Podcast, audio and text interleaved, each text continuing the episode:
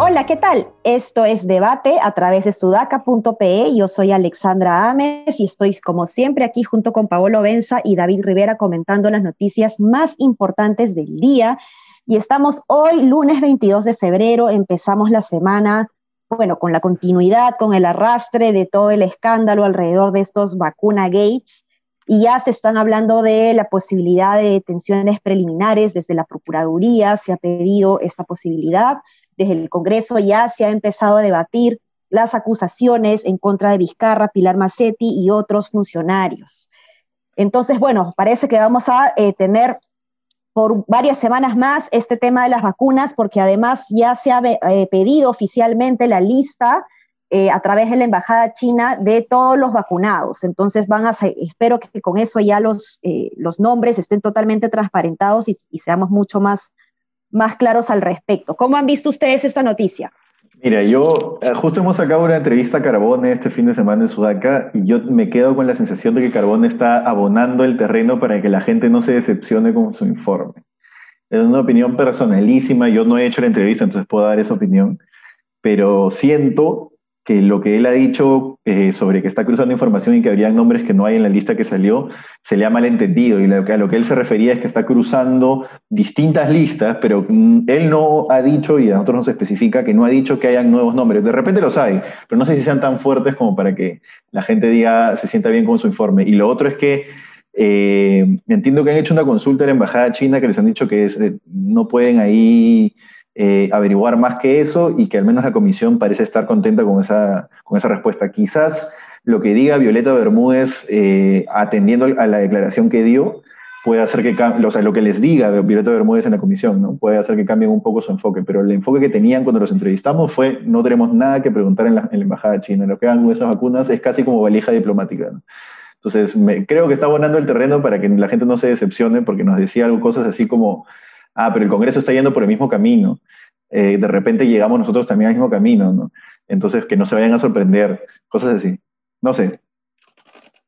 Claro, pero digamos, no es un tema de bajarle la importancia, sino simplemente del temor de, que la gente esté esperando revelaciones más grandes cuando en realidad no es posible. ¿Te refieres a eso? Claro, y que se vayan a quedar con la idea de que la Comisión Carbone no ha trabajado nada y que siguen ocultando información. Porque ahora la, hay una idea muy, muy extendida de que se está ocultando información. Y bueno, para todo efecto práctico, no es que se esté ocultando la lista de vacunados con las dosis chinas, porque no, en teoría, digamos, estamos en un debate jurídico de si se puede saber o no a quiénes se le vacunaron, si son personal de la embajada, si no, etcétera.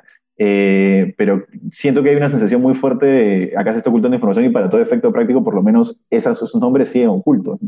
Y yo creo que Carbone no los va a poder dar, por ejemplo. Claro, y en esa línea, esta, noticia que ha salido de que el gobierno le pidió el 17 de febrero a la embajada china la publicación de los la que, o sea que les envíe al gobierno peruano la lista de los vacunados con esas vacunas. Eh, claro es lo máximo que puede hacer el gobierno no no va a ir a meterse con tanques este claro. además a la embajada china o a suspender el TLC por eso Carbone mismo Carbone mismo decía ya la fiscalía también está haciendo su camino porque la fiscalía puede allanar pues no él no puede entiendo Ahora, Pablo, yo creo que, yo creo que ahí deberías tratar, a ver, los medios en general de mirar las empresas chinas más fuertes en el Perú, este, en este momento, las mineras, ¿no? O sea, de hecho han ido a parar por ahí. o sea, no hay forma de que no haya llegado, este, no sé, y qué funcionarios importantes hay en el Perú. Sí, por eso es que yo eh, creo que los nombres, los nombres de la que van a salir no van a ser necesariamente de políticos. Yo creo que hay un grupo de poder ahí más de dinero que de, de poder político que se estaría resguardando. Ahora, para quien se complica la cosa es para Massetti, porque según lo que ha publicado también la República hoy día, ese tema de las, del ofrecimiento estaba en la, estaba en, era de conocimiento de ellos desde agosto del año pasado. Este, o sea, fue, fue una propuesta directamente del, del, laboratorio a través del embajador Perón en China, y Minsa le dio el ok, este, y le entregó las vacunas a... Pero le dio el ok David, que las discutiera, ¿no? Pero le dio el ok David para los investigadores, ahí está la diferencia. No se lo dio para, para el dueño del Chifa, ¿no? No, claro, claro. Pero luego se pero luego ellos mismos se han vacunado. Ah, sí, claro, sabiendo que claro, se sabía que estaban Macetti sabía que, Málaga estaba utilizando estas vacunas no solamente para el ensayo clínico, sino que estaban siendo usadas para vacunar a familiares de personal del Ministerio de Salud y probablemente también sabía lo de Vizcarra, no creo que no haya sabido. Claro, claro. ¿Quién, Macetti? Sí. Ah, obvio, ¿no? Sí, no, por supuesto. sí, claro. No, yo sé, pero ahora no puede, yo sé, pero digo, el tema sobre Macetti se va a complicar bastante. O sea, entre agosto y enero que ya se ha vacunado han pasado cuatro o cinco meses. No hay forma que no haya sabido, que no haya preguntado o consultado quiénes más se estaban vacunando, ¿no? Bueno, ahí quizás puede quedar un limbo en el que algunos funcionarios públicos no preguntan cosas que de repente no quieren saber, pero están 99% seguros de que ha ocurrido. ¿no? no creo que le haya dicho, oye, oye, señor Vizcarra, usted se ha vacunado. No sé si haya sido así, ¿no? Y no creo que se haya quedado en registros, en registros del MINSA, digamos, no sé. Sí, no, sí. No, pero como decía al inicio, ¿no? Ya se ha pedido, o sea, no se ha pedido formalmente, además no le corresponde, pero Procuraduría ha solicitado la detención preliminar, ¿no? Entonces se le va a complicar no solamente desde el punto de vista de la imagen y desde el punto de vista de lo ético, la moral, sino también desde lo legal, ¿no? Eh, eh, está bien complicado. El Congreso, si no me equivoco, en este momento está debatiendo además el pedido de investigación para ella, Vizcarra y otros funcionarios. Entonces la cosa va a tener eh, represalias muy, muy, muy graves y espero yo sea un precedente para que todo funcionario público la piense dos veces antes de cometer una cosa como esta, ¿no? Sí, así es. Oye, una cosita. Dale, dale, dale, dale. No, dale, dale. No, yo pensaba que después de lo del caso de la Bajato y la gente entrando presa, yo pensaba que la gente se iba a portar mejor, pero creo que hay un grupo de políticos que, se, que creen que nunca les va a pasar nada, ¿no? Ya después vamos a hablar del tema del oxígeno, la UNI, Vizcarra, pero parece que la gente no es carmienta, la gente sigue nomás creyendo que puede hacer lo que quiera. Sí, pues complicado, ¿no? Esta frase además que me dejó ah, pensando toda la semana pasada de Málaga, de que las cosas funcionan así, ¿no? Creo que esto es lo que... No deja de ser cierto, Alia, no deja de ser cierto. Es verdad. pero, claro, es que a eso voy. E, es, es, una frase muy dura porque refleja la realidad que vivimos, ¿no? Entonces... ¿Hasta cuándo eh, vamos a permitir eso? ¿no? Y creo que lo que ayuda es que los ciudadanos nos indignemos y reclamemos. No sé si se acuerdan eh, nuestros oyentes que yo conté la semana pasada o la antepasada eh, sobre cuando fui a, a, pedir mi brevete, mi brevete, Eh, te digo, mi libreta militar y me colé, digamos, en la cola por vara y me pifiaron y me dio vergüenza, ese pifeo a mí me traumó de por vida, pero me traumó para bien, porque dije, no vuelvo a hacer esto nunca más, esto está mal, esto no se hace y no voy a volver a pasar por esto. Si no me hubieran pifiado, probablemente lo hubiera, hubiera seguido haciendo cosas como esas. Entonces creo que necesitamos una sociedad que pifee, que se levante, que, que, que, que, te señale con el dedo, ¿no? que te castigue moralmente. Creo que eso es lo que necesitamos. Hace falta más sanción social y no la estamos teniendo. Sí, y, una última cosita sobre eso. Eh, ¿Alguno de ustedes no se ha puesto a pensar cómo, eh, digamos, esto no podría haberse resuelto de otra manera? Es decir, la otra vez me puse a meditar y dije, claro, es que tenía que pasar, y ha pasado en Argentina parecido, ha pasado, entiendo, en otros países de la región, ahorita me Asia también. Ya, ya. y yo me puse a pensar y dije, Claro, es que tiene que haber, y siendo el Perú un país tan desigual, de tanto privilegio, esto siempre pasa. Hay gente que está acostumbrada a que esto pase y, digamos, ya es como, si se resolvía de la otra manera hubiera sido sorprendente. Si hubiera pasado un proceso de vacunación sin vacunas de privilegio, a mí me hubiera sorprendido. La otra vez me puse a pensar, no por eso indigna menos, ¿no? Ojo. Y el otro chiquito, eh, cuando dije Chinalco, cuando David hablaba de las mineras grandes chinas, no es que tenga ningún tipo de información sobre Chinalco vacunándose, ojo, lo aclaro. Eh, se me pasó a aclararlo. Es simplemente como que se, el primer nombre que me saltó en la cabeza. Bueno, hablando de mineras y de eh, país desigual, seguimos teniendo el problema del oxígeno. Eh, está complicado. Bueno, eh, la, tendencia, como ya sabemos, según el SINADEF, es que ya se ha superado la cantidad de muertos en comparación con la primera ola, pero se ha publicado hoy día de manera muy optimista que venimos de tres días de bajada. Tres, tres, días particularmente me parece muy poco tiempo como para poder concluir que estamos en una tendencia de bajada. Sin embargo, es interesante empezar a ver de que ya tenemos algunos descensos ¿no? en cuanto a la data. Eh, pero aún así el, el, oxígeno está escaseando, no somos capaces de producir suficiente oxígeno, estamos importando y no solo eso, sino que también hay todo un rollón alrededor de la uni que va a requerir una investigación profunda porque creo que, no sé cómo lo ven ustedes, David, eh, Paolo, pero donde tocas sale pus, ¿no? Sí. sí. Ah, David, ah, dale, tú con la uni. Mira, lo de la, uno, de la uni huele a chanchullo maleado y, y, y, todavía no hay información, mejor dicho, ya hay información, pero seguramente va a seguir saliendo, pero eso de que se le encargue a la uni unas plantas de oxígeno, pero además no para que las fabrique, sino aparentemente para que las importe. ¿Qué, o sea, ¿qué cosa es la uni? Un, un este, ¿cómo le llama? Una empresa dedicada al comercio exterior, un importador, em, que no las haya entregado, además, que solo haya entregado tres de las, creo que 80. ¿Cuántas eran las, las plantas que les, que les, que les Sí, un número así, sí. Y que a pesar de eso, y que, y que a pesar de eso, la UNI después consigue un contrato con Salud, este, que Macetti no haya dicho nada sobre el tema, que no hay un reclamo, a pesar que le han dado el 50% del pago a la UNI, es rarísimo. Y, y, lo otro raro es esta persona, Pablo, ¿tú te acuerdas el nombre de la, de la, de la persona que... Eh, sí, sí, sí. Eh, ¿Cómo se llama? Ah, Perdón. Déjame eh, ejercitarlo. Cuéntanos esa parte Elizabeth Chaguares. Elizabeth, cuéntanos quién es Elizabeth. No, bueno, Elizabeth Chaguares, o, quién no es. Es la, es la persona que está a cargo del proyecto en la UNI, según Marcos y Fuentes hoy en la mañana. Y lo que entiendo es que ella es de Moquegua o ha trabajado en Moquegua, ha hecho su carrera profesional en Moquegua. Según Marcos claro, pero, también. Y que nadie la conoce en el mundo de las plantas de oxígeno. O sea, que nadie ya sabe por qué está haciendo. Ese es el detalle, ¿no? No solamente que es de Moquegua, sino que además aparentemente no tendría los cartones o el CV, digamos, para asumir ese rol, ¿no? Pero mira, cuando nosotros hicimos ese artículo del oxígeno, más o menos hace unas dos, tres semanas ya, eh, hablamos con los, de la, con los de la PUC y los de la PUC nos dijeron, no entendemos por qué se han demorado tanto si nosotros en este periodo pudimos haber puesto, ni siquiera importado, sino ensamblado, construido, ¿no? De cero. No de cero, pues eh, las partes las compran, ¿no? Pero creado plantas, por lo menos 30 y la UNI recién iba a poner su primera planta, es raro. Y además creo que ahora se han puesto menos de las que estaban en el cronograma, ojo, es, es bastante grave eso. Es bastante grave y es bastante penoso, ¿no?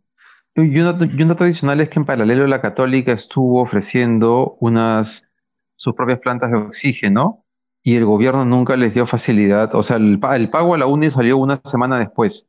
Eh, de la solicitud. En el caso de la católica, ha tenido que incluso pelearle en medios para que le den cabida a las plantas de oxígeno que estaba ofreciendo.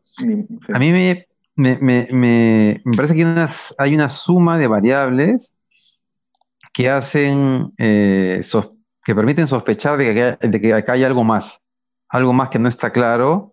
Y nada, seguramente en los próximos días vamos a saber nuevamente de un caso en el cual era un tema de vida o muerte, y había gente intentando aprovecharse del asunto. Tengo entendido además que los docentes y estudiantes de la propia uni han estado investigando el tema por su cuenta dentro de la universidad y que están ah, totalmente indignados, han mandado cartas y que están, o sea, están realmente indignados con, el manejo que se ha hecho del, tema de las plantas de oxígeno en la uni. Sí. Sí, complicado, complicado el amigo de, el expresidente Martín Vizcarra también, ¿no? El rector. Claro, sí, eso es verdad. El amigo, es verdad. Ese es un dato que tal vez habría que recordar, ¿no? Que el rector es amigo de Vizcarra, muy amigo de Vizcarra. Sí, sí, sí. Bueno, ¿qué más tenemos? Tenemos el tema financiero. recuerdan que les eh, comentamos sobre la deuda gigantesca de Telefónica y que de alguna manera Telefónica se defendía, ¿no? Argumentando que eh, esto no es una deuda que realmente le corresponda, eh, sino que se trata de ciertas, ciertos abusos que podría haber eh, elaborado la SUNAT desde su momento y que son deudas que se van generando al no pagarlas. Pero hoy día SUNAT ha respondido y ha respondido diciendo que es Telefónica más bien quien está alargando el proceso Em, y no resolverlo de una vez porque de alguna manera le está conveniendo como empresa, em, evidentemente, pues, ¿no? No pagar esto y reinvertirlo en otras cosas vinculadas a su empresa o inclusive con ese dinero pues puedes ponerlo en un fondo que te, que te genere cierto interés y por lo tanto te, te, genera eh, ingresos, ¿no? ¿Cómo lo ven ustedes? Yo tengo posiciones encontradas porque confieso que a mí me explicaron funcionarios de Telefónica, tengo que decir, pero funcionarios de Telefónica me explicaron alguna vez en un desayuno de, líderes de opinión todo el rollo que tenían con, con, Sunat, ¿no? Entonces, no sé si me lavaron el cerebro, si los sanguchitos estaban muy ricos, pero eh, creo que también parte desde el, lado de que yo tengo mi pequeña empresa, como les he dicho, y la verdad que Sunat me hace sufrir bastante, ¿no? Yo eh, también he, tenido problemas con Sunat, eh, son un dolor de cabeza, pero lo que ha dicho hoy día el, defensor legal de Sunat también es un tema que hay que considerar, ¿no? O sea, el viernes comentamos de que, era probable y que tenía sentido que el TC esté diciendo que si hay una demora desde el, desde el Estado, entonces los intereses, los, eh, los intereses moratorios no deberían ser cobrados a las empresas por demoras del Estado. Lo que está diciendo el abogado ahora es una, tal vez para defenderse, pero es importante decirlo porque también, eh, también pasa, es que las empresas también dilatan los procesos porque esos recursos que deberían pagarlos, en este caso creo que son sin intereses 300 millones de dólares o, algo por el estilo, los utilizan para generar utilidades. Y cuanto más tiempo pase, cuanto más puedan dilatar los procesos, más eh, utilidades generan sobre, esos, sobre ese no pago a la, a la SUNAT. Eh, y también dice que además las empresas, no solamente telefónicas, sino que las empresas privadas en general, eh, digamos, usan este mecanismo frecuentemente, ¿no? Postergar sus pagos con SUNAT para sacarle rentabilidad, digamos, privada mientras que se resuelven los juicios. Sí, a ver, em, yo creo que ahí hay que tener un criterio eh, pero contribuyente. Me estoy echando alcohol a los ojos de tener que dar esta opinión porque a Telefónica la odio, pero... Sí, yo la verdad que no... pero la odio en cada sentido, ¿no? Desde su servicio de, Internet. Pero sigue siendo cliente o no, ¿sigue siendo cliente? Bueno, sí, porque pasa el descentralizado, pasa, bueno, lo que en mi época se llamaba el descentralizado, el torneo de fútbol, entonces ya si tengo ese paquete ya, ya pues uso el, uso el, el wifi, ¿no? pero...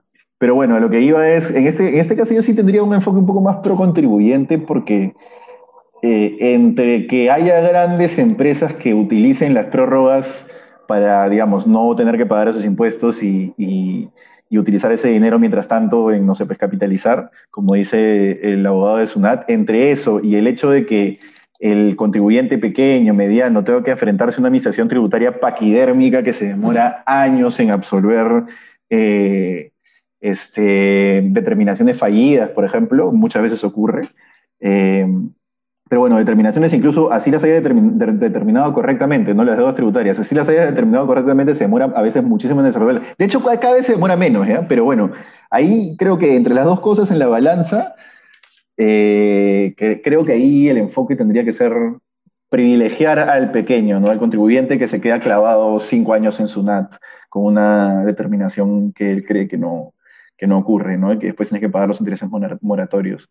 Entonces, muchas empresas, como saben que eso ocurre, que después tienen que pagar intereses moratorios, ya, digamos, empresas chicas, ¿no? Dicen, ya voy a pagar lo que SUNAT me determine, porque bueno, ya pues, este, ¿para, qué, ¿para qué voy a ir al, juicio o, al tribunal fiscal si es, que, si, si, es que pierdo? Voy a tener que incluso encima pagar intereses de seis años, siete años. Entonces, no sé, yo ahí todavía con, pena, con dolor, tengo una opinión más pro contribuyente, creo. Claro, yo lo que sabía eh, es que no es que las empresas, en este caso Telefónica, eh, eh, alargue el proceso, lo dilate porque quiera invertir ese dinero, sino porque cree que está en su derecho. Entonces lo van dilatando ah, porque lo van a la...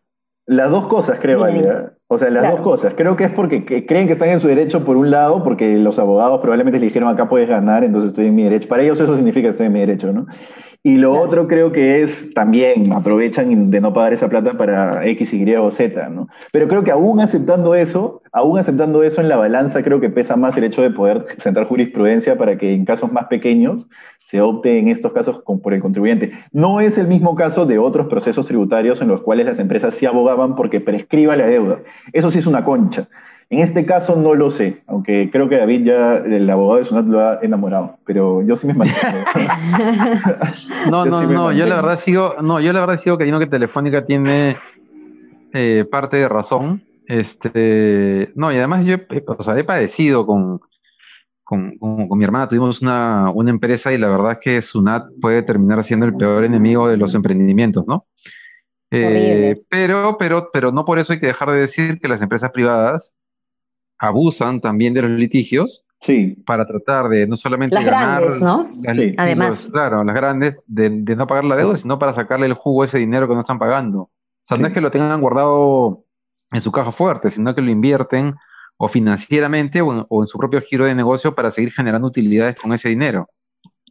Entonces, que no se quejen de que, de que de pronto qué barbaridad los intereses que les cobran, ¿no? No, además los que más salen beneficiados de todo esto son los estudios de abogados. Alguna vez me dijo una fuente a mí tributarista, me dijo, cuando una ley tributaria no está clara, cuando una ley tributaria da espacio a la especulación, los que se benefician son los estudios. Entonces, ahí, los, que, los que ganan son los, este, el estudio Muñiz que define Telefónica, por ejemplo. ¿no?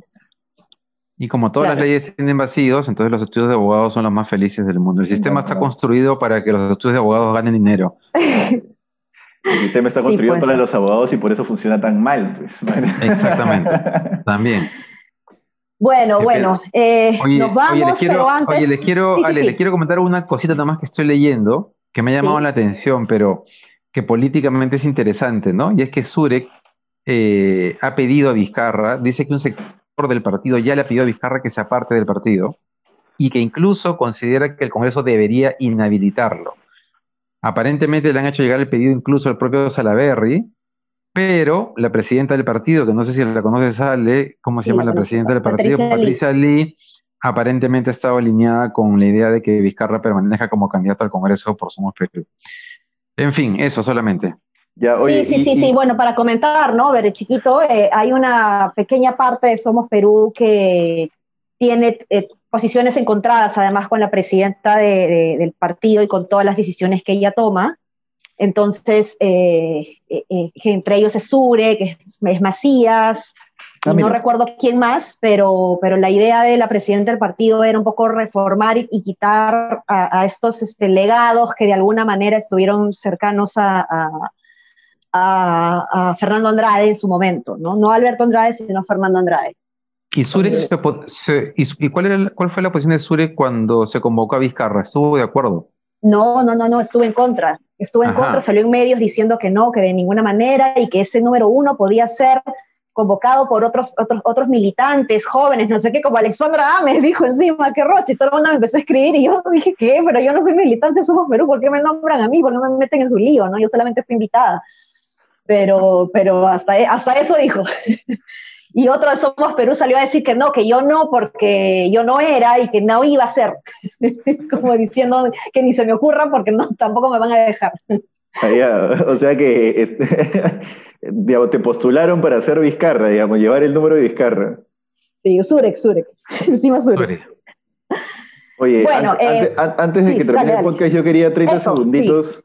La otra vez, en un podcast de la semana pasada, que me parece que, que fue el jueves, eh, comentamos esta, estos videos que han estado circulando que dan la impresión de que se trata de una guerra entre bandas. Eh, he estado escuchando el podcast, a ver, no afirmamos ello, pero igual es bueno aclararlo, ¿no? Eh, son, son videos reales, son videos reales, pero no, aparentemente, según lo que ha publicado Cuarto Poder ayer, no tienen conexión entre sí.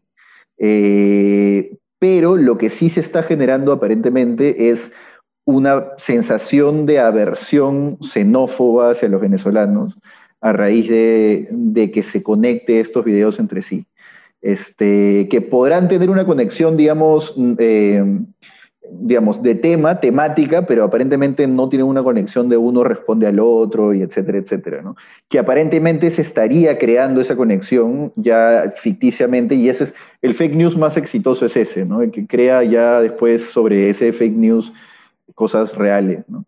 Entonces es bueno aclararlo, así no lo habíamos afirmado, afirmado tal cual, sino que hemos dicho yo especialmente que digamos, estaban circulando estos videos y que daban la impresión de ser, etcétera, es bueno aclararlo para, para los que nos escuchan, ¿no? Todos los días. Así sí, que nada, es importante. es importante. Sí, sí, sí, sí, pero aún así me parece importante además tocar ese, ese tipo de temas. Yo entiendo que, eh, gracias por la aclaración, Paolo, pero son pocos espacios en donde podemos debatir un poquito sobre estos eh, nuevos problemas, entre comillas, que, que, está, que, estamos teniendo en la sociedad como, como país, ¿no? La, migración extranjera era algo que no teníamos eh, hasta hace cinco años, digamos, ¿no? Entonces, es, son ante nuevos problemas, eh, tenemos que empezar a ver nuevos debates, nuevas políticas y, por lo tanto para eso estamos también en debate. Así que ya saben, un abrazo a todos y todas. Chao, chao. Hasta mañana. Chao, chao.